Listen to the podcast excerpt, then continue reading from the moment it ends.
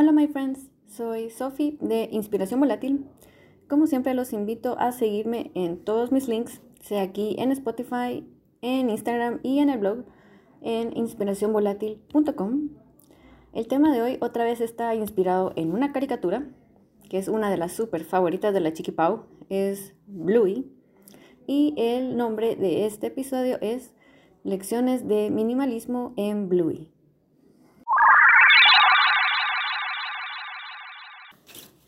Y a todo esto se preguntarán, ¿qué es Bluey?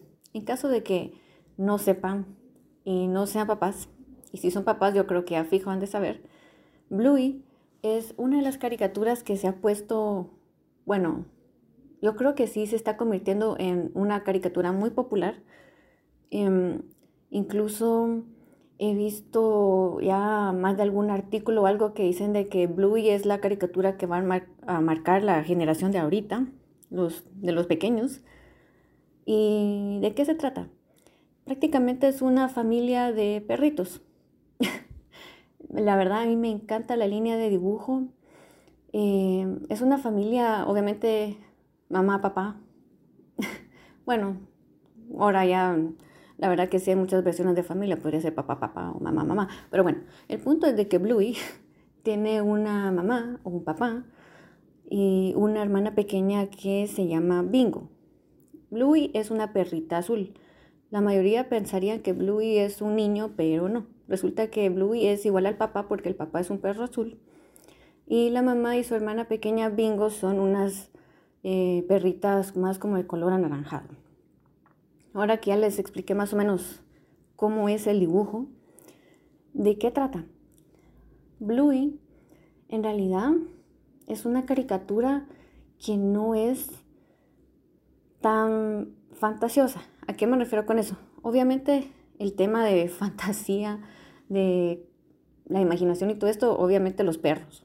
Los perros hablan, ¿no? Es una familia de perros, es un mundo de perros. Pero la temática y las diferentes historias de cada episodio, que en realidad cada episodio es bien corto, son como de ocho minutos o algo así, son situaciones que uno puede enfrentar todos los días, como papás y como niños. Me refiero de que no son cosas que involucren como que magia o cosas que no puedan pasar en la realidad. De hecho, tiene tantos detalles basados en insights de cosas que pasan en el día a día todas las familias.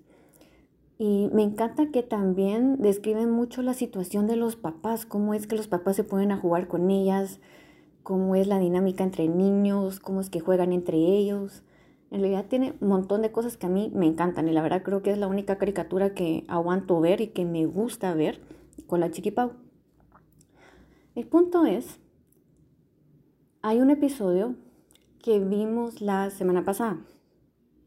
Ya no recuerdo cuál era el nombre pero, ah, creo que se llamaba Señor Mono. y sí, me encantan los nombres de los episodios, son tan random.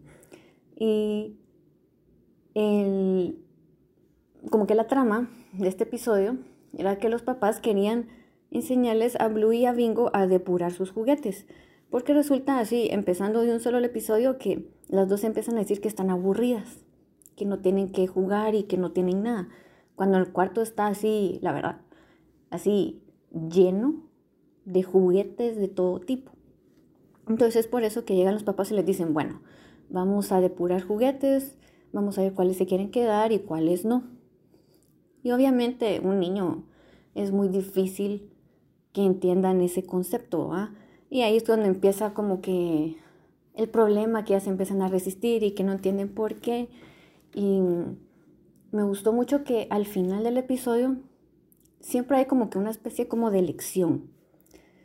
Y creo que se llamaba también señor mono porque había un peluche de mono que empezó a decir de que era consentido y que quería todos los juguetes y como que empezaron a hacer los papás todo eso para que ellas pudieran entender.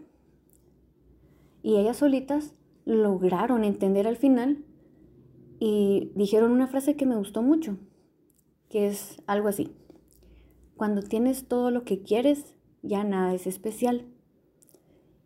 Y me encantó, o sea, Otra vez como en el caso del episodio anterior de Paddington, con la parte del arte, me encantó que les pusieran este tema a los niños en un episodio así de sencillo con Bluey, que los invitaran como que a reflexionar que en realidad cuando tienes muchos juguetes, cuando tienes muchas cosas, ya no sientes nada especial y eso es tan cierto, o sea, como que el sentimiento de novedad se pasa muy rápido.